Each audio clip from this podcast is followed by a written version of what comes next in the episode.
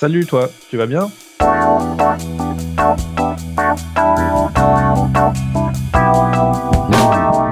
Un podcast de Bilouk pour faire connaissance avec les cyclistes du quotidien, mais pas que.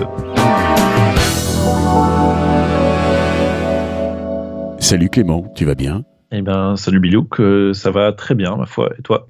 Ouais, super, je suis ravi de t'entendre. Tu étais apparu euh, dans, dans ma messagerie il y a déjà un petit moment, mais bah, il fallait le temps que ça patiente.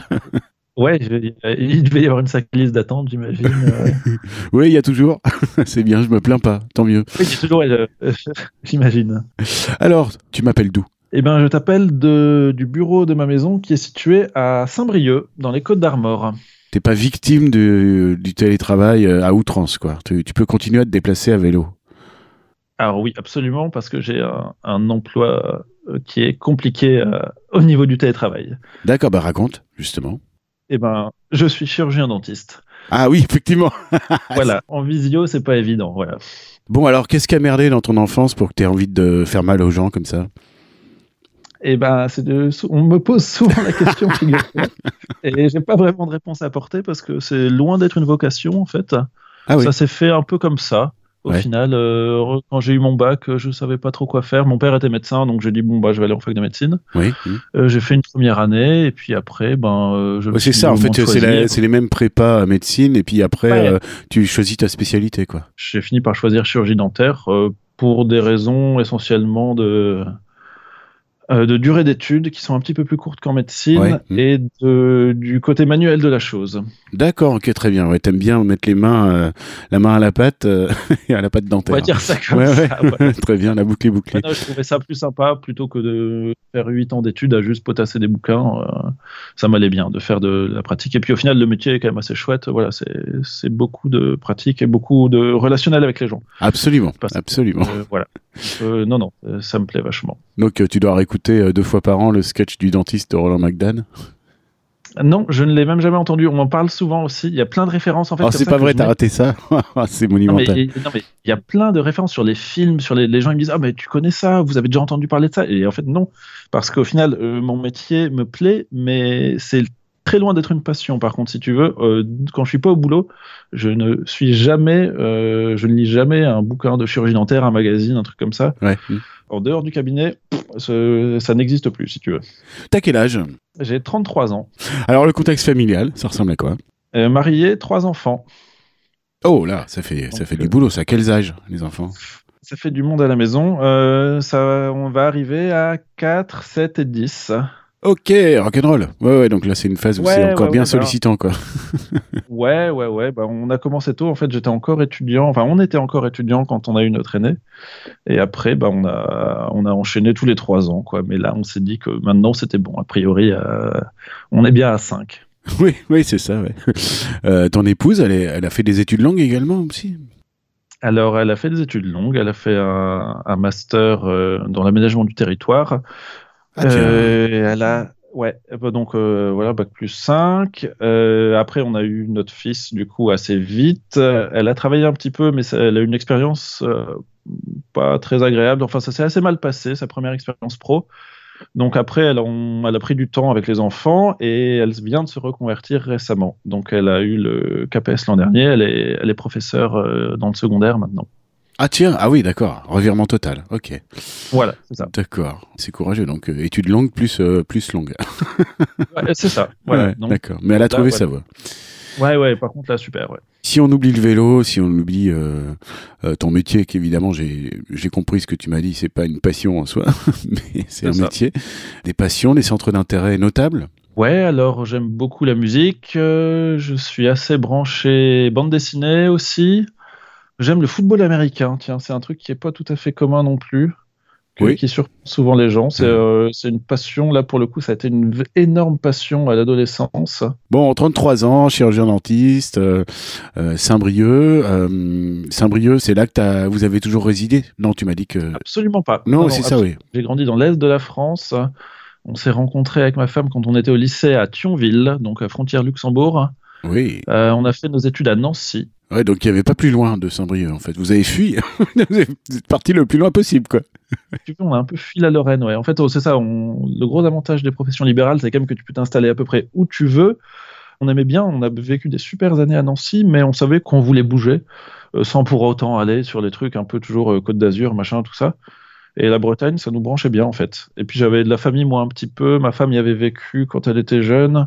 Donc Saint-Brieuc. Bon, ta condition physique, euh, s'il fallait que tu nous fasses, euh, qu'il nous dresse un petit peu ton portrait, euh, tant au plan physionomique que au plan de la santé, à 33 ans. Là. Eh ben, ça va bien, du coup, je fais 1m82 pour 68 kilos. Oh, le sale sportif. Ouais, un gabarit qui n'a pas du tout évolué depuis mes 17 ans, vraiment. J'ai jamais pris un kilo, perdu un kilo voilà, on va dire que je suis plutôt mince et en bonne santé, hein, euh, pas de soucis majeurs en tout cas. Bon, parfait. On verra plus tard que voilà, tu as une pratique euh, du vélo qui est évidemment euh, régulière et en plus qui est, portée aussi sur le loisir, les sorties routes et tout ça. Voilà. C'est ça. Tu as, des bonnes sorties à ton actif et, et pas qu'une et puis il n'y a pas assez de doigts dans une main pour les compter. Bon, alors. Ouais, ça m'arrive, ouais. le vélo, dans ta vie, ça date de quand? Alors c'est assez rigolo parce que moi, quand je raconte aux gens, ça les fait souvent marrer parce que en fait, j'ai su faire du vélo très tard. Les gens ils disent toujours à l'enfance, mes premiers tours de pédale, j'avais 4 ans, c'était fantastique. En fait, moi je pense que j'ai su faire du vélo quand j'avais genre 10 ans, mais vraiment hyper tard J'étais le dernier largement de mes, de mes copains d'enfance. C'était même un peu la honte, quoi, si tu veux, euh, à tel point qu'en primaire, là, quand tu as l'espèce de permis vélo qu'on avait encore, euh, oui. tu sais, sur le, dans la cour, là, ils font un circuit. Ouais, j'ai bien euh, connu ça. Le code de la route. Et ben en fait, moi, quand il y avait ça, ben je savais pas faire de vélo. Donc moi, j'étais le seul con à avoir une voiture à pédale.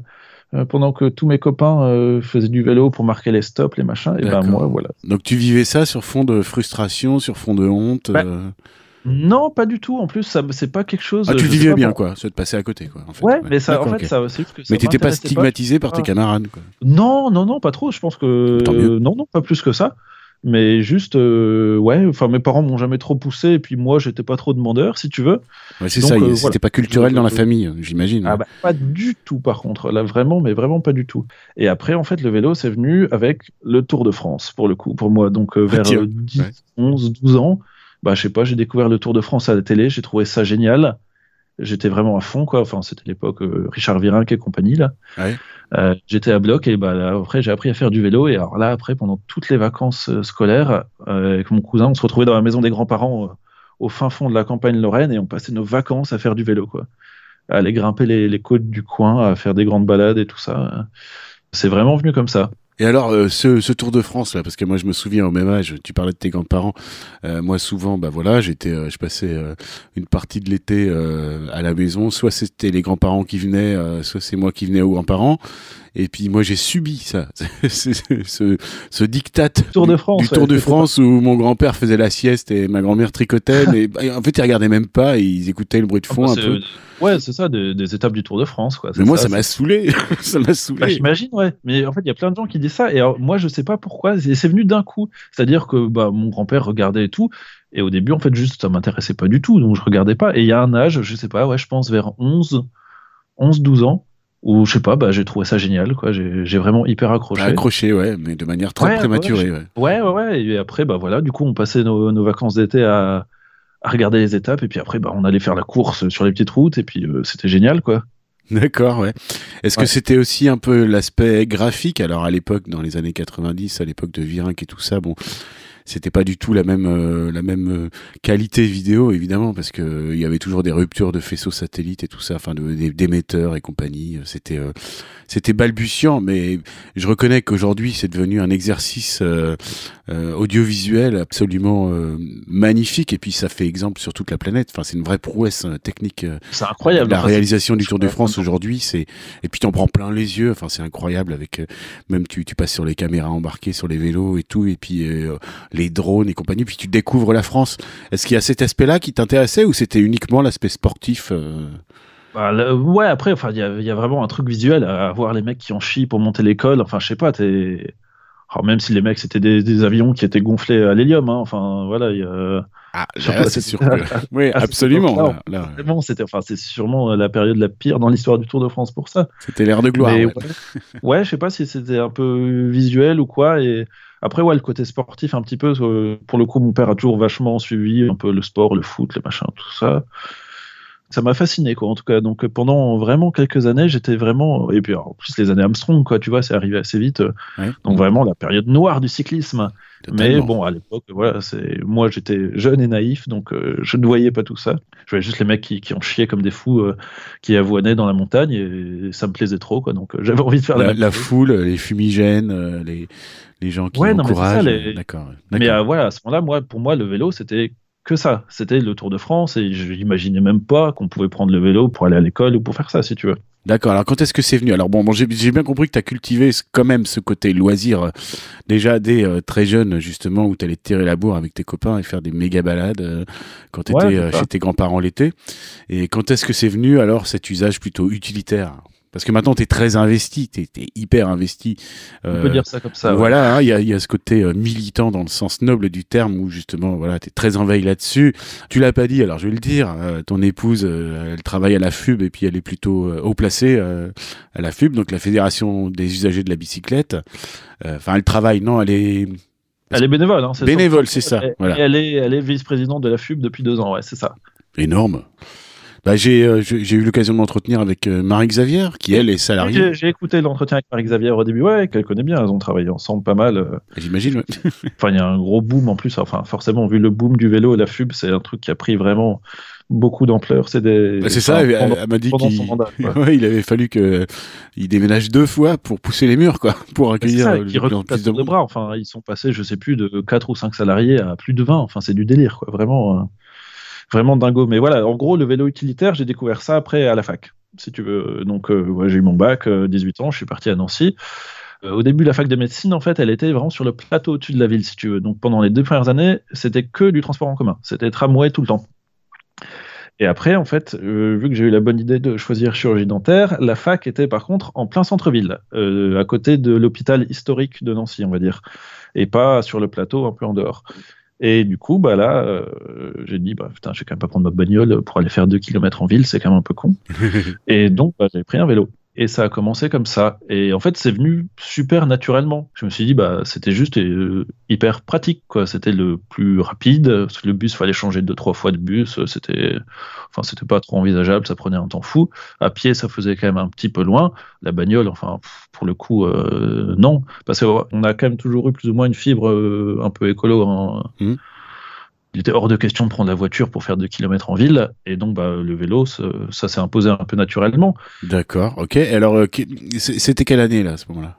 Euh, du coup, bah, 2006, 2007, quoi, si tu veux, dans ces eaux-là. D'accord, ok. Donc Nancy, c'était déjà une ville euh, assez développée en, matière de vélo par rapport à un peu dans l'esprit de Strasbourg, on va dire? Pas du tout. Non, non, non, non, du tout. après, c'est une ville qui a quand même modéré un peu la place de la voiture sans forcément faire de place au vélo. C'est-à-dire qu'ils ont beaucoup développé les transports en commun. Donc, il y a une ligne de tramway en site propre. Euh, il y avait un gros réseau de bus. Euh, il y avait des places piétonnes, la place Stanislas. voilà. ils avaient déjà. Il y avait, on va dire, un petit peu cette euh, politique de modération de la place de la voiture, mais par contre, le vélo. Mais, mais voilà, en dur pour le vélo, il y a... non, tu l'as pas vu ça. Aucune ambition pour vraiment, à, l'époque, en tout cas, pour le, vraiment le, les aménagements et tout ça. Donc, mm. bah non, tu roulais sur la route avec les voitures. Et effectivement, il fallait pas avoir trop peur quand même, parce que ça reste une grande ville, donc ça circule un petit peu. Et tu passes un peu sur les trottoirs, et puis enfin voilà, tu te débrouilles un peu avec l'État, ton vélo. Ouais, non, mais c'est ça, ouais. C'est une ville où, où, il fait vraiment très très froid l'hiver. Enfin, c'est une région où il fait très froid l'hiver. Ah ouais, ouais, ouais, ça peut cailler assez fort. On a eu des jusqu'à moins 20, je crois. Oui, c'est ça. Hein. Étudiante, ah ouais. Et par contre, ça, ça m'a jamais freiné. À partir du moment où j'ai commencé à me déplacer à vélo de manière utilitaire, et ben je l'ai fait, on va dire, entre guillemets, tout de suite à fond. C'est pas juste, oh, je le fais quand il fait beau, et puis le reste du temps, on verra. Tout de suite, je me suis mis à, 100%, c'est-à-dire bah, en hiver, bah, acheté des gros gants, une écharpe, et puis bah, je roulais dans la neige, et puis c'est tout. quoi. et bah, j'allais un peu moins vite, euh, ça, il fallait que je fasse gaffe à pas me casser la gueule, mais je le faisais quand même. Hein. Mais assez vite, en fait, c'est ça qui est rigolo, c'est qu'à la fac, j'ai été, entre guillemets, alors que je n'étais pas du tout investi dans le milieu associatif et tout ça, j'ai assez vite été euh, catalogué comme le cycliste parce que bah, j'étais le seul. On était plusieurs copains, enfin, il y avait plusieurs personnes qui venaient en vélo à la fac quand il faisait beau, typiquement. Mais pour euh, toute l'année ou quand il pleuvait et tout ça, bah, après j'étais tout seul. Ouais, c'est ça. T'étais le puriste, quoi. C'était collé sur ton fond. Ouais, c'était un peu ça. Et puis j'avais toujours mon casque, du coup, sur la tête dans les couloirs de la fac, donc c'était. C'est resté un petit peu aussi. Alors ensuite, donc euh, fin des études, euh, concomitamment avec euh, celle de ta désormais épouse.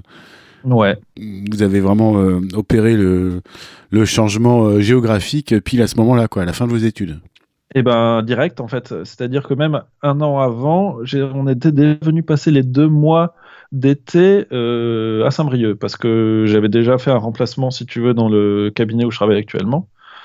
Et donc, en fait, c'était des espèces de grandes vacances, mais il fallait qu'on retourne encore après à Nancy pour faire la dernière année d'études. Et en fait, c'est à ce moment-là qu'on a eu notre fils. Notre fils est né euh, l'été avant la dernière année d'études.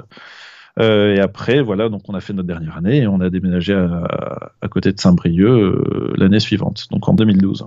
Alors Saint-Brieuc, cette ville, à l'heure actuelle, en termes de cyclabilité, tout ça, s'il fallait que tu lui donnes une note, je me suis pas penché sur les sur les notes des villes, là, mais s'il fallait que tu l'évalues.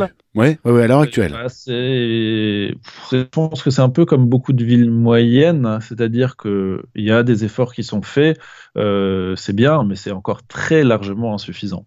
Ouais. Donc, euh, ouais, il y a du taf, c'est ça. On est loin de voilà d'une ville comme euh, bah, comme Strasbourg ou comme on peut avoir en Belgique ou, aux Pays-Bas ou en Allemagne, quoi. Mais il y a une volonté, c'est toujours pareil. la mairie, en plus, la municipalité élue l'an dernier avait quand même une partie de son programme là-dessus. Ah, ils sont volontaires, d'accord, ok, donc ça veut dire qu'il va falloir ouais, ouais. Ok, bah c'est euh, Christophe euh, Najdowski à Paris qui a participé à, ce podcast et qui m'expliquait que il y a un temps très long là sur la mise en œuvre. Donc, euh, ah, ça. T'as une nouvelle municipalité qui arrive. En gros, euh, le temps que ça se déclenche et tout ça en termes de marché public et compagnie, ce genre de choses, ça, ça n'apparaît qu'en fin de mandat, quoi, finalement. Il y a un peu d'inertie, ouais, c'est ça. Et puis, bah, en plus, bon, là, cette année, les pauvres Covid et compagnie, quoi. Donc, c'est un peu, il y a d'autres choses à gérer aussi. Ouais, mais c'est assez frustrant au final quand tu es militant parce que bah voilà, tu entends les gens qui disent on va faire, on va faire et tu vois qu'en fait ça avance pas et quand tu es de l'autre côté, enfin voilà, quand tu es vraiment côté militant, tu as tendance à, vouloir euh, leur dire bah ouais, c'est bien mais il faut y aller, il faut y aller, il faut y aller. Et il y a quand même des, y a des freins, quoi. Hein, faut pas rêver. Euh, même si les élus ils sont, ils sont volontaires, après, c'est, enfin, les aménagements, c'est une question compliquée, puisqu'il y a la question après de l'agglomération. Saint-Brieuc, c'est pas une métropole, si tu veux, ça reste une ville moyenne. Donc, euh, il faut aussi composer avec les, villes autour et tout ça. C'est, c'est pas simple de convaincre tout le monde, quoi. Tu sens toute cette pesanteur et c'est décourageant quand justement tu es hyper investi euh, dans le militantisme. Bah, c'est ça mais pour le coup, à Saint-Brieuc, il y a, une attente qui est vraiment énorme. En fait, euh, donc c'est une ville moyenne, il y a quoi Il y a 45 000 habitants. C'est pas gigantesque, mais notre asso vélo, il y a 800 adhérents. Ok, d'accord. Alors parle-nous un peu de cette association. Donc l'association, c'est Vélo Utile à Saint-Brieuc, qui a été créée une, il y a une quinzaine d'années, en 2007, je crois, donc bien avant qu'on arrive. Mais au début, ça, a été pendant très longtemps une petite asso où il y avait entre 50 et 100 adhérents, et qui était plutôt voilà pour euh, défendre un bout de piste cyclable par-ci, un bout de piste, cyclable par-là, euh, un peu les, touristes l'été et compagnie. Et en fait, depuis quelques années, ça a vraiment pris beaucoup, beaucoup d'ampleur. C'est devenu vraiment une grosse, grosse association de la ville et on s'est assez diversifié. C'est une asso qui fait euh, de l'aménagement, qui fait de l'animation, forum du voyage à vélo, typiquement des choses comme ça, et qui a un atelier d'autoréparation. Et c'est ça la différence avec pas mal d'autres villes où souvent c'est des assos séparés qui font ces choses-là. C'est-à-dire qu'à Rennes, typiquement, tu as une asso avec un atelier d'auto-réparation et tu as une asso qui est concentrée sur les aménagements. Alors que chez nous, du coup, on fait tout. et du coup, bah, ça draine quand même pas mal de monde. Et donc voilà, c'est une grosse, grosse association et qui est vraiment écoutée depuis quelques années euh, par la mairie. Donc il y a un vrai dialogue avec les pouvoirs publics. Ça, c'était un peu la partie difficile. Euh, pendant très longtemps, on, parlait à un mur, hein, si tu veux. Comme oui, bien sûr, parce que tu étais estampillé euh, très euh, iconoclaste, tout ça, machin. Le... Ouais, bah, voilà, c'est ça. les deux cyclistes, enfin voilà, comme d'hab. Hein. Mais voilà, là maintenant, il y a, enfin, le dialogue est ouvert, euh, on est consulté et tout ça. Enfin, c'est en train de se mettre en place, quoi, si tu veux. Donc c'est toujours pareil. Pour nous, on a l'impression que ça va pas assez vite, mais ça bouge quand même, quoi. Ouais, c'est, enfin, c'est enthousiasmant, quoi. Tu sens que, tu sens que l'air du temps est là, quoi. Le, sens du vent est bon, quoi. Et puis, enfin, tu te sens quand même, pour le coup, vraiment utile, hein, sans mauvais jeu de mots avec le nom de l'assaut. Euh, tu as vraiment l'impression de faire avancer les choses quand même, quoi. Ouais, j'ai vu des cargos estampillés euh, vélo utile. Là. Alors ouais, euh, cargo, euh, on a fait euh, dans les animations, on a fait une course de vélo cargo. Excellent. Qui était euh, quasiment la, la, première en France. On a fait ça il y a deux ans et on devrait la refaire normalement avant l'été là sur la place centrale. Là, c'est même la mairie qui m'a appelé la dernière fois. Ils veulent faire une animation sur le vélo, tu vois. Donc c'est encore dans les cartons, hein, c'est pas tout à fait officiel, mais donc on devrait probablement essayer de faire une course de vélo cargo sur une des grandes places du centre de Saint-Brieuc. Ça devrait avoir de l'allure, ouais. Chistol, Chistol, bah oui, moi j'ai. Ouais, bah c'est un peu ça. Ouais. J'allais euh, chaque année euh, quand c'était euh, régulier au Paris Cargo Bike Festival là.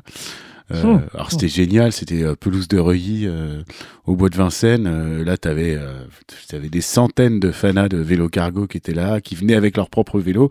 Et il ouais. y avait pareil un, un, parcours, une course quoi, une course avec un ouais. classement et tout ça. C'était c'était génial. ouais, c'est ouais, super ambiance. Quand on a fait ça, il y a des, bah, des Parisiens qui sont venus. On a eu des gens à venir d'un peu partout.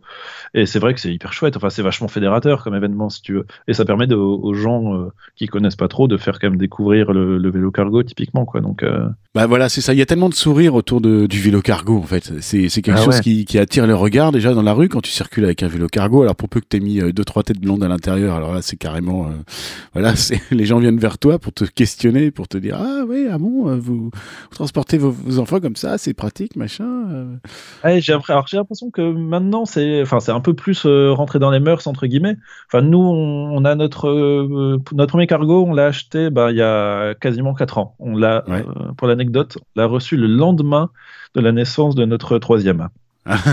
Donc c'est double, double champagne. Le, le, le, troisième, là où tout un Français euh, classique euh, envisage d'acheter un monospace, vous, vous achetez un voilà, vélo cargo. Nous, on a vendu la bagnole et on a acheté un, un vélo cargo. Excellent, excellent. Et effectivement, au début, oh, les gens, ils ouvraient des grands yeux, machin, tout ça. C'est super, machin, comment ça s'appelle? C'est vous qui l'avez fabriqué. Euh, et en fait, maintenant, sur Saint-Brieuc, je pense qu'il y a bien, euh, je sais pas, je dirais au moins une quinzaine, voire une vingtaine de familles qui se déplacent en vélo cargo. Donc, c'est, je vais pas dire que c'est devenu commun, mais t'en vois régulièrement, quoi. Ouais, vous êtes moins des extraterrestres. C'est ça. Ah non, mais c'est ça, en fait, il y a, voilà, il y a une vraie, tu sens que la, la population de Saint-Brieuc, en tout cas, vraiment, il y a de l'attente, quoi, si tu veux, au niveau des aménagements et tout ça. Donc, c'est aussi pour ça, je pense, que les politiques commencent à, à se bouger un petit peu.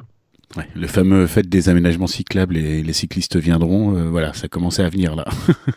les cyclistes réclament quoi. Les cyclistes sont déjà là et il y en aurait sûrement encore bien plus s'il y avait des aménagements. C'est un peu ça l'idée quoi. Ouais. Absolument. Tu disais euh, notre premier vélo cargo, donc il y en a un deuxième évidemment. On en a trois. En fait. Mais c'est pas correct. Vous êtes que deux parents, vous avez trois cargos. pour, rien, bah, pour rien te cacher, on en a trois, effectivement. En fait, il y en a un qui aurait dû en remplacer un autre, mais on ne s'est pas encore décidé à le vendre. Donc, euh... donc voilà, il y a un Urban Arrow qui était notre premier, euh, il, y a, donc, il y a presque quatre ans. Moi, j'ai un Omnium je l'imagine que tu vois. Oui, oui, je vois bien. Voilà, c'est un, un, vélo cargo qui est pas destiné à transporter des enfants là pour le coup. C'est pour ça, du transport de marchandises. Cargo, euh, ouais voilà, euh, musculaire, plutôt pour aller faire les courses, euh, voilà, pour ces choses-là. Et ma femme euh, s'est acheté un long tail aussi, ah bah très bien. Donc, qui est considéré comme un cargo.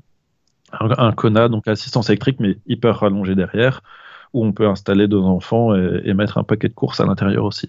Ah bien. Donc le garage est bien rempli. Oui. ça dépend, ça dépasse. Ouais, c'est ça. C'est un peu ça, effectivement. Vous êtes en centre-ville ou vous êtes un petit peu à l'écart? Alors non, en fait, on n'est même pas à Saint-Brieuc même, on est juste à côté, dans la commune vraiment périphérique. Et en fait, euh, Saint-Brieuc a la particularité d'être euh, une ville où il y a des vallées. Donc il y a beaucoup de dénivelé, si tu veux. Mmh. Euh, et nous, on est au fond d'une vallée. Donc euh, ça a été aussi un petit peu un, un questionnement au début ah oui. de se dire bah euh, est-ce que c'est vraiment raisonnable de se déplacer à vélo quand tu habites au fond d'une vallée et qu'il faut monter ça, 100 mètres que... de dénivelé direct euh, d'un côté ou de l'autre. Ah carrément 100 mètres de dénivelé. Ah oui, c'est vraiment une ville pentue ouais, alors. D'accord. Ouais. Ouais. Bah, en fait, c'est sur un plateau, mais tu as, as, deux vallées qui traversent la ville. Et des vallées, voilà, en gros, c'est 100 mètres à peu près. Hein. Ouais, donc, où que tu ailles, tu pas le choix, il faut que tu grimpes. Quoi. Ah bah nous on habite, euh, on est dans le trou si tu veux, donc euh, d'un côté comme de l'autre, euh, il faut monter. au fond du trou là. Ouais, c'est exactement ça. Après on est tout près du centre-ville si tu veux. Je pense qu'il y a un kilomètre à vol d'oiseau, mais il faut monter une pente à 14%. Quoi. Oh là là, oui, ça se mérite. D'accord, ok. Ça se mérite. Ouais, donc toi qui es plutôt en train de circuler euh, à vélo sec, euh, euh, ouais, team ah bah ça, grosse cuisse ça quoi. fait un peu les cuisses. Voilà, c'est ça. Ça, ça. ça, fait un peu les cuisses. Elles sont pas grosses, mais on va dire que j'arrive à appuyer quand même, heureusement. Bon, alors, bah, bah, tes vélos personnels à toi, alors du coup. Euh, donc il y a euh, ce cargo euh, porteur de marchandises, cet Omnium là. ouais, c'est ça. Il y a un croix de fer. Hein, tu m'as confié que. Alors voilà, mon vélo entre guillemets, j'ai bon, beaucoup de vélos. Hein, on avait compté on va pas rentrer dans le détail. On avait fait un compte au confinement l'année dernière. On en avait pour la famille un peu plus d'une vingtaine quand même. Ah oui, c'est ça. Donc quand tu as du mal à compter comme ça de tête, c'est qu'il y a un problème hein, quand même. ouais, c'est ça. Donc il y en a quand même un paquet qui servent pas beaucoup, mais qui sont là un peu euh, pour faire joli, un peu voilà. Euh, et sinon, ouais, mon vélo euh, que j'utilise 90% du temps, c'est mon croix de fer, effectivement. Voilà, qui a cette particularité à qui tu as enlevé son centre-route et qui t'a posé. Ouais, ouais, ouais. Voilà, c'est un croix de fer qui, n'a de croix de fer d'origine, il n'y a plus que le cadre. Parce que je pense que j'ai changé absolument toutes les pièces, euh, certaines même plusieurs fois depuis effectivement, il ressemble plus beaucoup au vélo d'origine. Quand on parlait de, vélo taf tout à l'heure, euh, du forum, donc le forum là où j'étais allé prendre les infos et où entre autres c'est toi qui m'a donné envie d'acheter ce vélo-là. quand tu as acheté le tien l'année d'avant, bah ouais, le mien, il a beaucoup beaucoup changé depuis. C'est assez rigolo quand tu prends le fil, quand tu vois la première photo que tu postes en disant mon nouveau vélo et quand tu prends la dernière photo, la dernière modification, c'est plus du tout le même vélo effectivement. Ouais, ouais, t'as poussé le vis jusqu'à mettre une espèce de cintre moustache, là. Euh. Ouais, alors un surlit Moloko, pour ceux qui connaissent. Ça ressemble un peu à un H-bar de chez Jones, si tu veux, euh, qui revient un petit peu moins vers l'arrière, mais avec des espèces de cornes qui remontent vers l'avant et une barre pour attacher des accessoires. Enfin, c'est un peu un truc de vaisseau spatial, mais c'est vraiment très très chouette. Par mais ça permet de bien varier les positions euh, quand tu, ça. Quand tu randonnes au, long cours. Alors déjà, tu es un petit peu plus détendu parce que quand même, ça reste un cintre plutôt droit, donc tu es un peu plus relevé. C'est moins engagé. Et tu es moins engagé, mais tu peux aussi t'appuyer un peu sur les espèces de petites cocottes vers l'avant et tu as une espèce de barre voilà, pour accrocher une lumière, un GPS, un machin, tout ce que tu veux. Donc ouais, non, c'est un truc assez original. Quand les gens voient ça en général, ils posent aussi la question mais qui est vraiment hyper hyper chouette. Ouais. Mais qu'est-ce que c'est que ce truc? Bon, est-ce que tu es data alcoolique? Est-ce que tu es, sensible Non, pas du tout. Par non, d'accord. Donc tu es incapable de me dire combien de kilomètres tu as fait avec ce, ce vélo? Incapable. Parce que j'ai même un autocollant sur ma potence euh, où il s'est marqué, je ne sais pas si tu l'avais déjà vu, c'est marqué No Garmin, No Rules. Oui, oui, oui, si, si. Oui. Donc euh, non, en fait, ouais, je non, je suis pas du tout GPS, je suis pas du tout euh, effectivement drogué à la data. Même si voilà, quand je pars faire des grosses sorties, je mets en général j'ai une application pour enregistrer à peu près le, le total, mais je, voilà, je me refuse à mettre un compteur et je suis incapable de dire combien de bornes je fais par an et encore moins de, depuis que j'ai le vélo quoi. Alors, j'ai calculé, en gros, je fais une grosse centaine, euh, on va dire une centaine de bornes par semaine en utilitaire, hors loisir. Donc après, bah, suffit que j'aille un peu rouler le dimanche ou quoi, et ça peut en rajouter, mais ça, Ah oui, là, tu doubles la mise, quoi. Bah, c'est ça. Ça dépend des moments. Mais voilà, en, gros, il roule. Hein. On va dire qu'il a largement quelques milliers de kilomètres au compteur, sans doute bien plus. Oui, oui, c'est ça. Tu es capable de me dire euh, ton max ride que tu as fait avec ce vélo? Alors, mon max ride, j'ai essayé de faire une Born to Ride il y a quelques années. Ah, tiens. J'ai dit bien, j'ai essayé. C'était l'année euh, où le, climat était aussi épique et il a plu tout le temps, il y avait un vent de pas possible. et puis... ça, a plu à la fin, mais ça, je l'ai pas eu. C'était surtout l'année où ça partait tout près de Saint-Brieuc. En fait, ça partait de l'île de Bréa et ça longeait en gros toute la côte atlantique jusqu'à. Bah, c'était une des premières éditions, en fait. Ouais. C'est la deuxième ou troisième, je sais plus, ouais. Et en fait, donc, je me suis inscrit un peu la fleur au fusil un peu trop la fleur au fusil. et, en, fait, je pense que je me suis à moitié flingué le genou euh, assez vite parce que parce que voilà, j'étais pas préparé, quoi, hein, tout simplement. Mais au final, ben, on a fait, en fait, on, s'est fait un tour de Bretagne quasiment, si tu veux, et on est rentré à Saint-Brieuc en vélo plutôt que de partir vers le sud. Et ça nous a fait 400 km en euh, en un peu moins de deux jours, quoi, si tu veux, en un jour et demi. En dormant un petit peu, quoi. En dormant un petit peu de, sur le bitume devant une école primaire du côté de Morlaix, enfin un truc, euh, un truc assez obscur. Mais ça reste un souvenir sympa, même si j'ai eu le genou comme un chou-fleur pendant une semaine. Après, euh, c'était quand même sympa. Sinon, bah voilà, j'ai déjà fait des, des 200, quelques 200 kilomètres. Ouais mais pour l'instant jamais beaucoup plus. Oui, c'est pas forcément quelque chose que tu recherches, quoi. Bah, en fait, le, ce fameux Born to Ride, parce que comme beaucoup de gens, hein, peut-être toi aussi, j'ai rêvé en lisant 200 devant le, la TCR, euh, mhm. devant effectivement les brevets 600 Paris-Brest-Paris. Et en fait, euh, c'est bien parce que cette expérience-là, ça m'a permis de me rendre compte que en fait, bah, euh, c'était peut-être pas pour moi. Quoi. c'est pas ton exercice, c'est ça. C'est pas, pas, si chouette, c'est trop en fait. Quoi. Vraiment mhm. là, pour le coup, je me suis dit non, c'est trop. Enfin, c'est cool, mais il y a un moment, c'est cool pendant 24 heures. Après, ça devient de la souffrance et, et c'est plus vraiment fun, quoi. Voilà, par définition, on tombe dans l'ultra, hein, donc euh, forcément, bah l'ultra, c'est voilà. et en fait, voilà, je pense que je vais me contenter de lire les, les blogs d'ultra, mais voilà, voilà, j'en resterai là. C'est pas pour. Après, voilà, des, sur, sur une journée, tu vois, 200, euh, j'aimerais bien essayer peut-être un 300, mais guère plus, quoi. Vraiment, après, je pense que c'est too much. Et puis ça demande quand même beaucoup d'entraînement, beaucoup de, bah, de matos, un peu aussi mine de rien, parce que moi, mon croix de fer maintenant, c'est quand même devenu un peu un char d'assaut. Donc c'est peut-être plus le vélo tout à fait adapté à ce genre de choses en tout cas dans, à des rythmes aussi importants. Ah oui, oui. Donc, euh, donc ouais, moi je suis vraiment plus euh, revenu vers le voyage un peu plus tranquille, quoi. Ouais, ouais, c'est ça, ta pratique à toi, euh, voilà, et pas dans un univers un petit peu compétitif, quoi. non. pas te mettre la pression. C'est-à-dire que là, ton croix de fer, il peut très bien t'emmener faire 300 à la journée, il y a aucun problème à partir du moment où, où, tu te challenges pas sur le, le, créneau horaire et tout ça, et tu te dis j'arriverai quand j'arriverai. Ou j'ai pas besoin de refaire 300 le lendemain, ouais, je pense que y a pas de souci. Mais ouais, non, par contre, voilà, il est hyper confort, il est, enfin, il y a tout ce qu'il faut dessus pour mettre des sacoches, des machins, des trucs. Donc ouais, non, il est hyper adapté à la rando, par contre, mais ça reste une randonneuse, on va dire, euh, un peu lourde, quoi. C'est pas du tout un, un vélo c'est plus un vélo sportif comme ça pouvait l'être au début, si tu veux. Oui, parce que, parce que tu l'as pimpé à fond et que voilà, tu as, rajouté plein de trucs. Bah, c'est ça, tu as des mecs euh, qui l'épurent vachement, ils mettent des roues carbone, des eh machins, le vélo il fait 9 kilos et c'est un avion. Le mien il doit plus en faire 15 si tu veux. Ah oui, d'accord. non, mais bon, moi, moi je l'avais euh, un petit peu exploité comme ça. Bon, alors on a un vélo, euh, il y a juste un an de différence, donc tu es encore un peu sur la même géométrie que le mien. En, gros, c'est la géométrie actuelle du Tour de Fer désormais. Oui, c'est ça, ouais. Donc c'était le croix de fer, le nom, euh, ça n'a plus rien à voir. Maintenant, aujourd'hui, c'est vraiment purement des géométries gravel et tout ça, c'est orienté purement pour le gravel.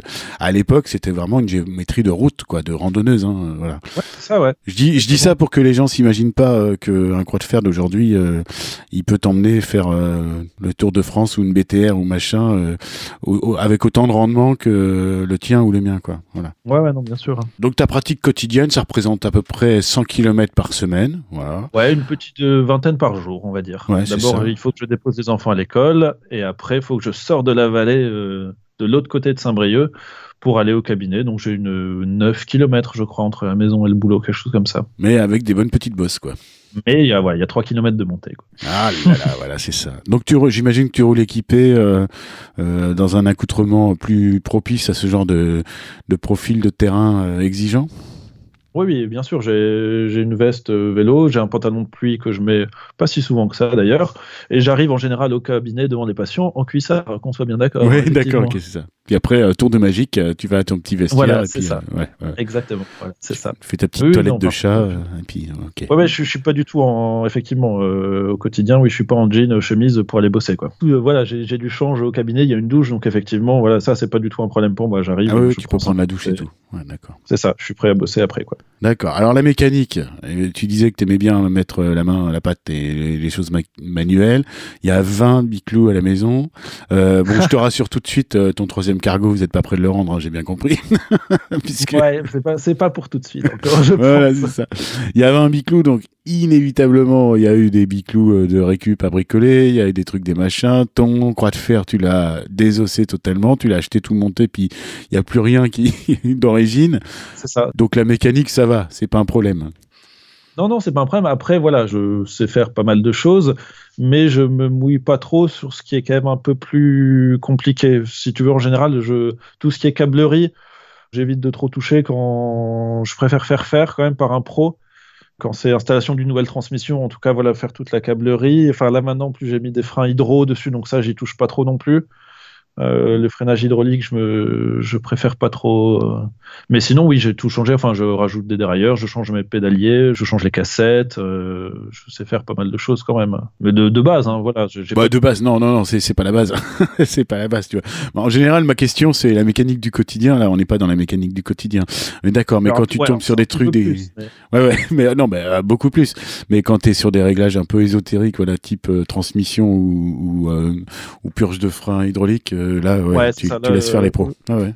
Ouais, c'est ça, je, préfère. Je prends pas de risque parce qu'au final, bah, c'est un peu de la sécu aussi. Euh, tous les soirs, j'ai quand même une grande descente pour rentrer à la maison. C'est ça, donc in, fine, c'était dents, quoi. Donc, pour un dentiste, ça la foutrait mal. Ah ouais, ouais, c'est ça. Je roule pas encore avec un protège-dents, donc j'y tiens encore. Le coup. Donc voilà, ouais, dans les trucs un peu, un peu énervés, je, je préfère déléguer à un pro, effectivement, surtout qu'on en a quand même quelques-uns de vraiment sympas sur Saint-Brieuc. Ah, c'est cool. Ouais, ça c'est chouette. Et sinon, effectivement, je fais beaucoup de choses moi-même sur le vélo des enfants, sur le, vélo de madame, elle fait un petit peu, mais quand elle a la flemme, je, file un coup de main. Enfin voilà. Comment tu circules? S'il fallait que tu sautes de ta selle euh, pendant que tu es en train de rouler et puis que tu, sois le petit drone qui va te suivre sur ton chemin, comment t'évalues un petit peu ta tonicité, ta manière de rouler, tu vois, le genre un peu vitesse moyenne, tout ça, machin? Est-ce que c'est, tu te sens un petit peu au-dessus du lot? Est-ce que tu circules plutôt paisiblement? Il y a un débat avec ça, euh, c'est-à-dire que ma sœur s'imagine en gros que je pourrais faire le Tour de France, si tu veux, à peu de choses près. Et moi, j'essaie de lui faire comprendre que non, pas du tout. Idem euh, avec les gens, ils disent oh, mais vous montez la côte tous les matins, mais oh, vous êtes un grand sportif. Et je leur dis non, non, non, pas du tout. Pour le coup, je roule assez pépère. hein. Je, je pense qu'en moyenne, euh, c'est du 20 km/h, enfin 21, euh, Mhm. 22 grand max. Ça va pas chercher bien loin. En vrai, non, je roule tranquille. Toujours. Euh, Je fais jamais d'intensité. euh, je suis pas capable. J'ai un copain qui peut aller faire des sorties en roulant à 30 km/h de moyenne. Moi, Ouais, c'est ouais, inenvisageable. Non, non, euh, euh, je suis pas. euh, voilà, j'ai une pratique qui est vraiment tranquille, si tu veux. Posei, ok. Que ce soit- Ouais, non, mais posé. Voilà, c'est ça, exactement, au calme. Je roule, euh, voilà, je roule tranquille. Ouais, le- la fameuse côte que tu te prends tous les matins, évidemment. moi, ce que j'aurais tendance à dire aux gens qui te disent ça avec les yeux exorbités, c'est de leur dire, vous savez, oui, effectivement, le- les premières fois c'est dur, mais après le corps s'habitue tout simplement, et puis on attend que ça passe. Bah, c'est exactement ça. euh, C'est exactement ce que je leur dis. Je leur dis, bah oui, la première semaine, vous avez un peu mal aux pattes, quoi.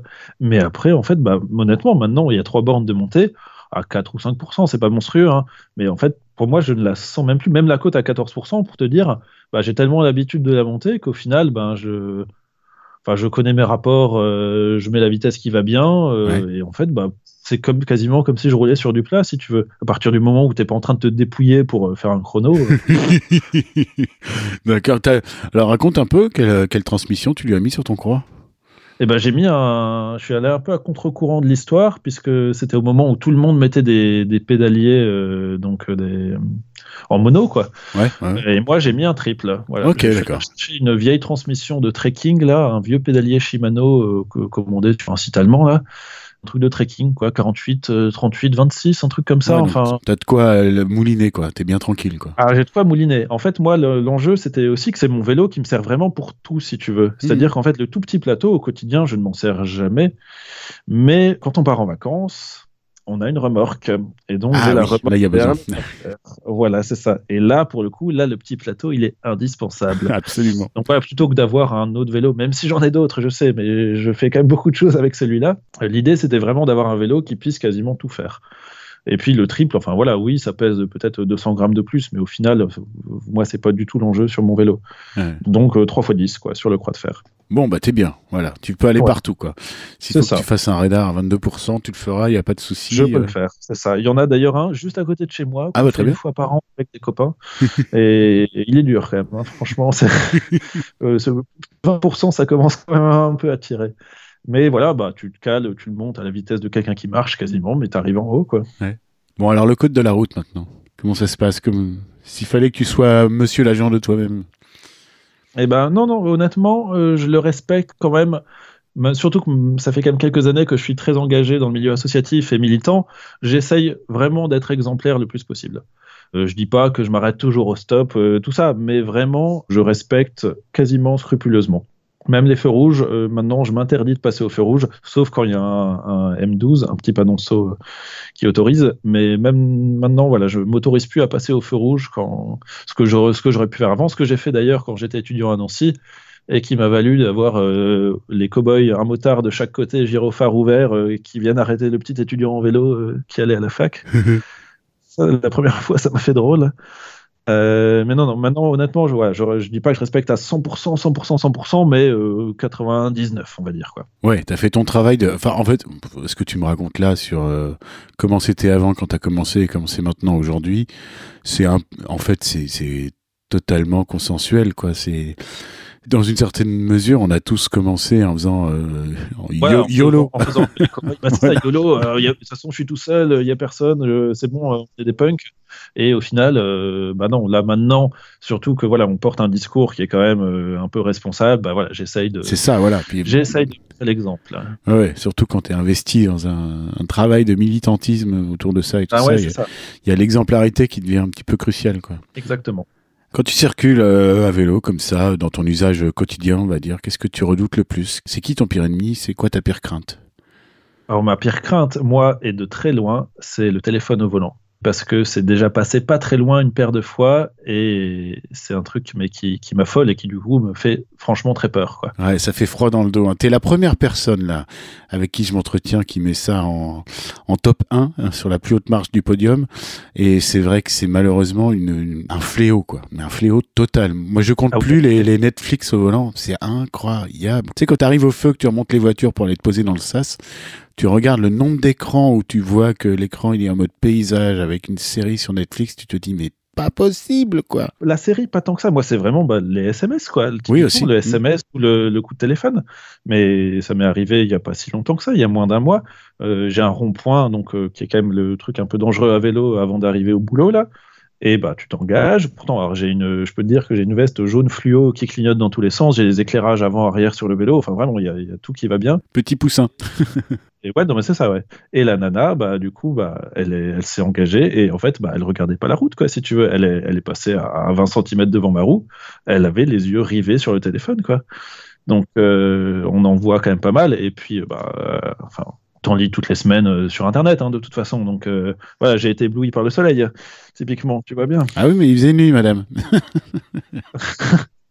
non, non, mais enfin ça, ouais, parce que là, vraiment, c'est quelque chose que tu, sur lequel tu as zéro emprise. Quoi. Donc euh, un mec qui roule un peu vite et qui regarde pas, bah de toute façon si t'es là, t'es là, et tu peux ne plus être là euh, 10 secondes plus tard. C'est vraiment le truc qui me travaille encore un petit peu. Pourtant, voilà. Ah ouais, c'est glaçant. Quoi. Je passe des fois sur des aménagements quand même euh, qui sont un peu dangereux. Enfin, il y a une portion que je prends où c'est quasiment de la deux fois deux voies où je roule dessus des fois de nuit, machin. Enfin voilà, c'est un peu casse-gueule, mais ouais, vraiment moi le truc qui me travaille toujours, c'est le, le coup du téléphone au volant. Ouais, j'ai vu que pendant l'épisode neigeux assez récent là, euh, tu as été amené à te retrouver euh, parce que la piste n'avait pas été déneigée puis c'était c'était devenu de la glace. Alors c'est pas qu'elle n'avait pas été déneigée, c'est qu'ils avaient mis sur la piste cyclable toute la neige de la deux fois deux voies. Ah mais c'est encore mieux, merci à tous. Ah oui, Parfait. Et toi tu t'es retrouvé sur une deux fois deux voies donc bah comme un ah, concon euh, limité à 110 quoi. Ouais. C'est ça, voilà pendant deux, deux kilomètres, hein, c'est pas très long mais ça suffit pour serrer un peu les fesses. Hein, je peux te dire que. Bah après à la limite dans ce cas de figure particulier, es... moi je pense que j'estime que tu es plus en sécurité que sur une deux fois une voie où là bah, les gens ont, pas le choix il faut vraiment qu'ils se déportent pour te doubler donc ils sont toujours tendance un petit peu bien sûr ouais. Surtout que c'était quand même en plus un jour de neige, donc au final les gens roulaient pas très vite, il y avait pas un gros trafic. Ils étaient vigilants. Les gens roulaient pas à 110, m'ont pas frôlé si tu veux, mais ça fait quand même drôle quoi. Psychologiquement, quand tu t'es dessus, tu fais pas trop le malin quand même. Ouais ouais, c'est-à-dire que là t'imagines pas tes trois gamins. Euh, non, non. T'as pas envie d'imaginer, c'est ça. Non non c'est ça. Là je l'ai fait tout seul, mais j'aurais jamais fait ça avec les enfants dessus quoi, c'est sûr. Bon si t'avais un pire souvenir à nous évoquer dans ta pratique du vélo, s'il y en a un qui se détache. Oh, j'ai jamais eu trop d'accidents. Tant mieux. Euh, je me suis fait renverser une fois quand j'étais ah, étudiant. ouais, j'allais bosser. En fait, c'était même pas pour la fac. C'est, je bossais l'été euh, à Nancy et il fallait traverser la ville pour aller bosser. Et bah, là où j'allais bosser, si tu veux, c'était tout près de l'insertion de l'autoroute. Donc en gros, euh, le kilomètre avant, c'était déjà quasiment de la deux fois deux voies et les gens roulaient déjà comme des avions. Donc c'est typiquement un endroit où je roulais sur le trottoir. Et je me suis fait taper par une bagnole qui sortait d'un parking. Pas très fort, hein, mais je peux te dire que ça fait drôle quand même. Donc euh, là, ça m'avait un peu foutu les chocottes, mais au final, c'est juste que j'ai acheté un casque que je n'avais pas avant, mais ça m'a empêché de continuer à faire du vélo. Et sinon, non, j'ai pas de, vraiment de souvenirs affreux. Hein. J'ai le souvenir si comme d'une réparation, d'une crevaison en fait pendant une grosse, grosse balade tout seul en plein milieu de l'hiver sur le bas-côté d'une euh, départementale à 90 km/h avec beaucoup de poids lourds. Où j'étais les doigts engourdis par le froid. Enfin voilà, réparer le truc dans la neige avec les camions qui passent juste à côté, ça c'était quand même un truc qui n'était pas anxiogène. Ouais, ouais. Pas anxiogène, forcément, mais vraiment très désagréable. Ouais, d'accord.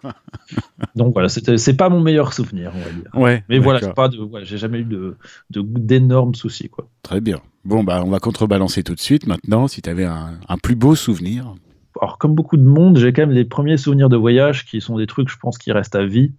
Voilà, les, premières vacances en famille, euh, il y a trois ans, on est allé, euh, on a fait le tour de la forêt noire avec les enfants ah en Allemagne une semaine avec la petite qui avait un an dans la remorque, tout ça. Donc ça, c'était vraiment, c'était notre premier voyage à vélo. Donc ça reste un souvenir qui était vraiment fou. Premier voyage avec des copains aussi, ça c'est vraiment un truc euh, qui reste. Une semaine de Ça sent la chistole, ça. Ouais, ouais, ouais, bah là c'est ça. Six mecs, euh, tour de Belgique, euh, des abbayes trappistes, si tu veux. chistole, chistole, on y est. Soirée, karaoké, enfin voilà, la, totale. Quoi. Donc ça, c'était pas du tout la même ambiance, mais c'est bon, ça reste un souvenir vraiment fantastique. Et au niveau vélo, sinon j'ai un gros, gros souvenir aussi. C'est pas moi au final, mais je sais pas pourquoi. C'est les premiers tours de roue de ma première fille, donc mon deuxième enfant. Je sais pas pourquoi, avec elle, pas avec mon fils, euh, pas plus avec ma dernière qui a commencé il y a 15 jours, là, ça y est, sans les roulettes. Ça y est, ouais, bien, 4 ans. Euh, ouais, et, mais ma deuxième, je sais pas pourquoi. 3 ans à peu près pareil aussi. Hein. Je me souviens, on était allé avec des copains, euh, voilà, sur une aire de jeu. Elle avait son petit vélo et moi, bah, je la tenais, je la tenais. Elle disait, papa, lâche-moi. Et hop, elle est partie. Oh et là, je, ouais, j'ai eu un coup d'émotion, je me souviens, mais un truc de fou, quoi. Ouais, c'est mortel. ça me, ça me retourne à moitié. Je sais pas pourquoi ça fait ça avec elle. Mais ouais, euh, ça reste un souvenir, ça, mais vraiment hyper, hyper fort. Quoi. Ah bah moi j'avais retrouvé, ce, je sais pas, euh, cet automne, je crois, euh, ou à la fin de l'été. J'avais retrouvé par hasard parce que j'avais pu filmer les premiers tours de roue de notre euh, Babyloquette. Ouais. Oh là là. Ouh. Ah ouais, ouais ça te colle le smile. Hein. Ah ouais, moi quand j'y repense, ça me fout les poils. Quoi. Tu vois, c'est ça. Ouais, je récolte ça dans tes plus beaux souvenirs. C'est lié au vélo, c'est parfait. Voilà. Bah ouais, c'est ça. Voilà, c'est pas moi sur le vélo, mais c'est un très très beau souvenir. Ouais. Bon, s'il y a des incivilités qui se passent euh, autour de toi euh, te concernant, comment est-ce que tu vas gérer le truc? Alors, c'est pas, alors ça c'est pareil. J'essaie d'être exemplaire, mais c'est quand même un petit peu plus difficile, qu'on soit bien d'accord. C'est-à-dire qu'à partir du moment où j'estime que les gens euh, m'ont mis en danger par négligence ou quoi, je peux rapidement être un peu vulgaire et pas hésiter à dégainer les grands gestes. Mmh. Après, voilà. Sinon, j'essaye en tant que faire se peut de maintenant, parce qu'au début j'étais un peu plus énervé, on va dire, j'essaye de temporiser un peu plus, j'essaye de, voilà, de faire un, semblant de dialogue, mais quand je vois qu'en face de moi, il y a, enfin, il y a un cerveau qui est, qui est totalement vide. Euh, Limité. Ouais, c'est ça, totalement limité et qui ne voit pas le problème, en tout cas. Euh, mais non, je vous ai pas touché, c'est bon. Enfin voilà, tu vois bien typiquement, là, je peux avoir tendance à m'énerver assez vite. Ça n'est jamais venu aux mains, et puis alors moi, j'irai jamais agresser quelqu'un avec mes mains, mais ça m'est déjà arrivé des gens qui sortent de la voiture, qui viennent limite t'empoigner, euh, simplement parce que tu leur as demandé de faire attention, quoi. Hmm. T'en es pas à foutre des coups de pied dans, dans les rétros, d'accord. Ah, eux, ça m'est déjà arrivé quand même, de mettre ah des sacoches rétro aussi, ça m'est déjà arrivé. si, si, enfin, franchement, des fois, euh, quand et puis c'est toujours pareil, ça dépend si tu avec les enfants ou pas. Quand je suis tout seul, j'ai c'est plus facile de, en gros, de passer à autre chose. De prendre sur quand tu te fais frôler et que tu as ton gamin qui est juste devant ou que tu te fais frôler avec le cargo, si, là, ça, m'est déjà arrivé de mettre des coups de sacoche dans les rétros quand même. Ouais, là, tu te sens, euh, ouais, là, t'es, es heurté euh, en plus dans ta responsabilité de père et euh, voilà. ouais, ouais, d'accord. C'est la chair de ta chair, quoi. Ouais, non, mais c'est ça. Donc là, là, ouais, là, je peux quand même être un petit peu plus méchant, quoi. Hmm. Ça m'est déjà arrivé, sans en venir aux mains, mais voilà, là, il peut y avoir des sacrés noms d'oiseaux qui sortent, c'est clair. Alors, ta présence sur les réseaux sociaux, t'es là mais t'es pas là. C'est très frustrant parce que de tout ce que j'entends depuis tout à l'heure, je me dis Clément il gagne à être connu c'est frustrant et puis euh, ouais t'es un petit peu en embuscade euh, voilà t'es très attentif ce que tu me disais tout à l'heure mais t'as pas la retentissance que tu pourrais prétendre avoir alors après je comprends bien c'est c'est très chronophage aussi ça prend vachement de temps mais euh, tu vois là ton truc en forêt noire en famille et tout ça j'aurais été vachement friand de d'avoir un espèce de live tweet euh, euh, sur toute la semaine, tu vois. en fait, j'ai un rapport assez bizarre avec les réseaux sociaux, c'est-à-dire qu'en fait, c'est quelque chose qui me fait assez peur, si tu veux. Peur dans le sens où, euh, par rapport à, la dépendance. Ah oui. C'est-à-dire que c'est, enfin, je trouve ça, et je pense que c'est pareil pour tout le monde, mais c'est quand même hyper, hyper addictif. Et euh, moi, ça me fout un peu les boules en fait. À qui le dis-tu Bah ouais, non mais moi, je me, voilà, je me retrouve bah, des fois le soir avec mes trois gamins, euh, et ben en fait, bah, je suis sur mon téléphone à regarder Twitter si tu veux. Et je me dis, mais enfin non, c'est pas normal quoi. Ouais, là, à ce moment-là, tu, tu, passes à côté de ta famille quoi. Ouais. Bah non, mais c'est ça. Et je me dis, mais non, enfin, je peux, voilà, je peux pas faire ça quoi. Et bah en fait, je me, j'essaye de m'auto-modérer si tu veux. Je, me, en fait, je volontairement, je m'investis pas trop dedans parce qu'après, enfin, je me dis, je, risque de me faire complètement dépasser, d'être à fond dans le truc, et j'ai pas envie de ça, si tu veux. voilà, le numérique globalement, ça reste un truc. Euh, voilà, j'ai un compte Facebook aussi, j'ai un compte Instagram même, mais enfin pareil où je mets quand même pas grand chose. Mais ouais, j'ai un rapport assez aux réseaux sociaux qui est qui est pas tout à fait évident. Non, mais c'est toi qui as raison, Clément. Bien sûr, tu mets des garde-fous et voilà. J'y arrive pas tout le temps, tu vois. Je suis un peu entre les deux. j'ai envie de faire des choses et de partager des trucs, mais j'ai essayé de le faire d'une manière différente avec des copains on a lancé un fanzine euh, sur le vélo, du coup. Ouais. Je sais pas si tu vois à quoi ça peut ressembler. Bah, tu m'avais envoyé le lien, ouais. ouais c'est... envoyé le lien, C'est sur papier et tout. Euh, en fait, voilà, c'est comme un petit magazine, quoi. C'est un petit euh, journal papier. Donc sur le vélo, un truc ben, 100% amateur, hein. un truc qu'on édite nous-mêmes, qu'on diffuse nous-mêmes dans les librairies de Saint-Brieuc, qu'on envoie par la poste dans des enveloppes, un petit truc en noir et blanc où voilà où on parle de vélo, où on si tu veux, voilà, je, je, me lâche un peu plus dans un truc comme ça parce que euh, je me dis que c'est. Tu peux plus contrôler un petit peu plus euh, le temps que ça te prend et, les moments où tu t'y consacres, quoi. C'est ça, voilà, c'est un truc que je fais le soir quand les enfants sont couchés, donc euh, quand ma femme bosse typiquement. Pour moi, j'ai l'impression que c'est plus sain. Est-ce que ça l'est vraiment? Je ne sais pas. Si, si, non, mais si, encore une fois, t'as raison, t'as raison, mais tu comprends ma position de, ah de spectateur et de lecteur, de, de personnes qui, qui s'intéressent à ça. Tu comprends que finalement, quand tu me dis que vous avez fait un voyage à vélo en famille euh, en forêt noire avec la petite de un an dans, dans la carriole et tout ça, moi j'ai besoin de voir les images, j'ai besoin de ah raconter, de, de palper un petit peu cette ambiance, quoi. Parce ah que, parce que ça me fait rêver, parce que ça m'enthousiasme vachement, quoi. Mais je comprends très bien la position dans laquelle tu es, et puis encore une fois, c'est toi qui as raison, c'est clair. Bon, s'il y avait une idée reçue sur le vélo qui t'agace le plus parmi toutes Bah, du coup, euh, voilà, vous êtes un grand sportif, oh euh, incroyable. Euh, non, non, non, ma, voilà, ma, je dis, ma grande sœur, c'est pareil, c'est, oh là, mais de toute façon, voilà, t'es, en gros, limite, c'est sportif de niveau, quoi. Donc, voilà, effectivement, t'es en bonne forme parce que tu fais de l'activité physique tous les jours. Mais moi, en fait, mes déplacements à vélo, je les considère même pas comme du sport. Pour moi, c'est vraiment de l'activité physique. Quand même en loisir, si tu veux, même quand je commence à faire des distances importantes, je considère presque pas ça comme du sport. Parce que c'est un rythme qui est voilà qui est volontairement plutôt lent. Bon après ça peut arriver de te challenger euh, avec les copains dans, dans, une montée faire un, un concours de quéquette, mais euh, voilà, hors dehors de, en dehors de ça, c'est ça qui m'énerve le plus. C'est vraiment que le vélo soit considéré comme du sport, si tu veux. Ma fille, de, elle a 6 ans, elle a fait 100 bornes l'an dernier en 3 jours pour aller jusqu'à Saint-Malo. Trop bien. Donc euh, voilà, c'est ce que je dis aux gens. Voilà, mes enfants vont à l'école à vélo tous les jours, si vous voulez. Ah, eux, ouais c'est pas du sport, quoi. C'est, on a choisi de se déplacer autrement. C'est une activité physique. Euh... Ah, c'est deux faits de l'activité physique, mais comme le serait de la marche.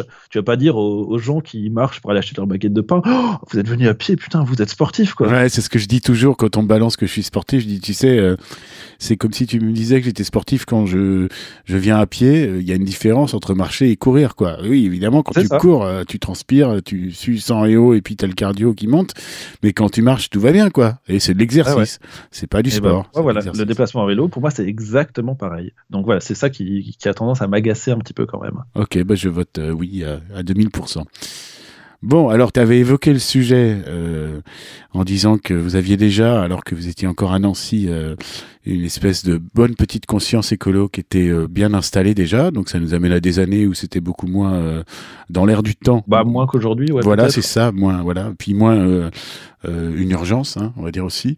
Comment ça se passe maintenant alors pour vous? Comme beaucoup de gens que tu as interrogés, voilà, c'est ça, ça va aussi sur l'alimentation, ça va sur plein de choses. On essaye de manger bio, on essaye de, on ne voyage pas, enfin, on a quasiment jamais pris l'avion, on part en vacances en train, enfin voilà, on a vraiment nous, on essaye simplement en fait bah, d'être cohérent avec nos valeurs, hein, si tu veux.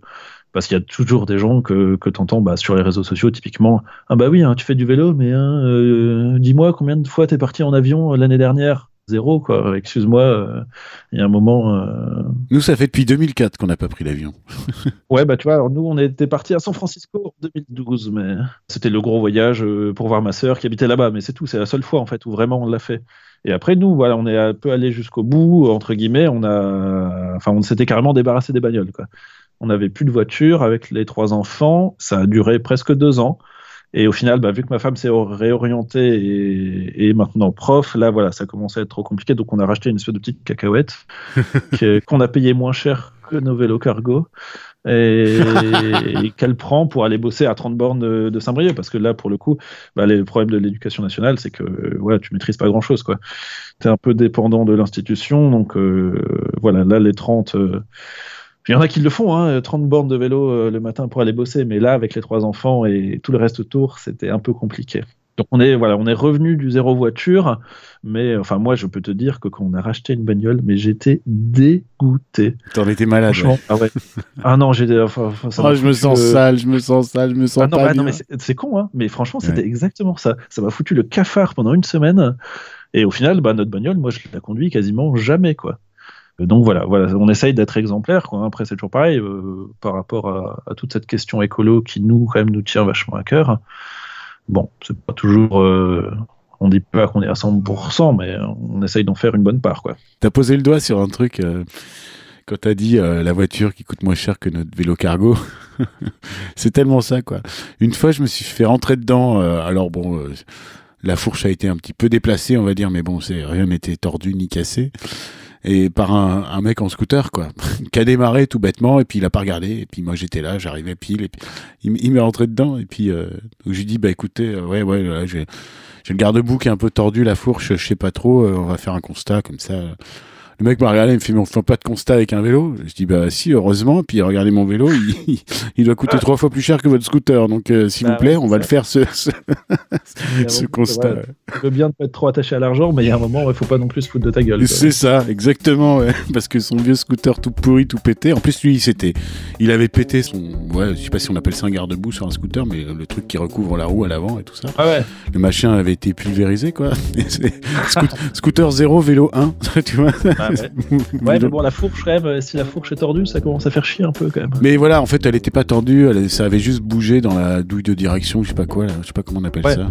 Et puis, euh, mon mécano a pu euh, resserrer les trucs qu'il fallait, et puis euh, il était reparti comme en 40, quoi. Tant mieux. bon, bah Clément, on arrive, on arrive à la fin. Alors, si tu avais un message en particulier à faire passer, un message que t'as pas encore fait passer, ou tu peux enfoncer le clou sur les nombreux messages sur lesquels tu as insisté. Tiens, le coup du fanzine, voilà, parce que on a fait ça avec des copains pendant le confinement l'an dernier. Ça, c'est un truc qui est, c'est vraiment mon coup de cœur entre guillemets de, des 12 mois écoulés, c'est de m'investir à fond dans ce petit bout de papier là. Et voilà, on, le diffuse, on peut l'envoyer par la poste et tout ça, mais on cherche des gens qui peut, à qui ça brancherait d'écrire en fait, hein, tout simplement. Oui. Euh, d'écrire, dessiner, euh, peindre, euh, écrire des jeux, de la poésie, voilà, tout et n'importe quoi autour du vélo en fait. Alors c'est quel type de publication? C'est mensuel? C'est c'est, alors on a, c'est, comment on a appelé ça? Apparition aléatoire. Ah oui, très bien. Quand c'est prêt, c'est prêt. Si c'est pas prêt, c'est pas prêt. C'est prêt, voilà, c'est ça. Après, en général, on, on, parle pas trop, trop, un peu sur les réseaux sociaux, mais pas trop. Il y a quelques sites qui relayent le truc, euh, comme Carfree et tout ça, donc c'est par ça qu'on arrive à. Oh, c'est bien, ils ont de l'audience, eux, en plus. Ouais, bah ouais, ouais. On a, bon, on n'en vend pas des millions, et puis de toute façon, c'est prix libre, hein, donc euh, voilà, on vend, on vend ça. D'accord, bah voilà. Prix pour, euh, autour d'un euro. Mais voilà, l'idée, c'est un peu de créer de la culture vélo, quoi, un peu si tu veux. Donc euh, c'est ça, du dessin, du texte, de la poésie, du jeu, du tout ce qu'on veut autour du vélo. Donc ça s'appelle Contre-écrou. Il y a une page sur le Wikiloc, ouais. fait. Et ben, si ça a des gens que ça intéresse, euh, qui m'envoient un message, moi je peux en envoyer. Et s'il y a des gens qui veulent contribuer, et ben, ce sera avec le plus grand des plaisirs. Ça rend hyper bien. Donc voilà, on essaye euh, à notre échelle de diffuser des petites choses comme ça. Pour, euh, on se dit que ça fait aussi quelque part avancer la cause du vélo. Bah carrément. Merci à vous d'ailleurs. Et puis longue vie à Contre-Écrou. Merci infiniment Clément.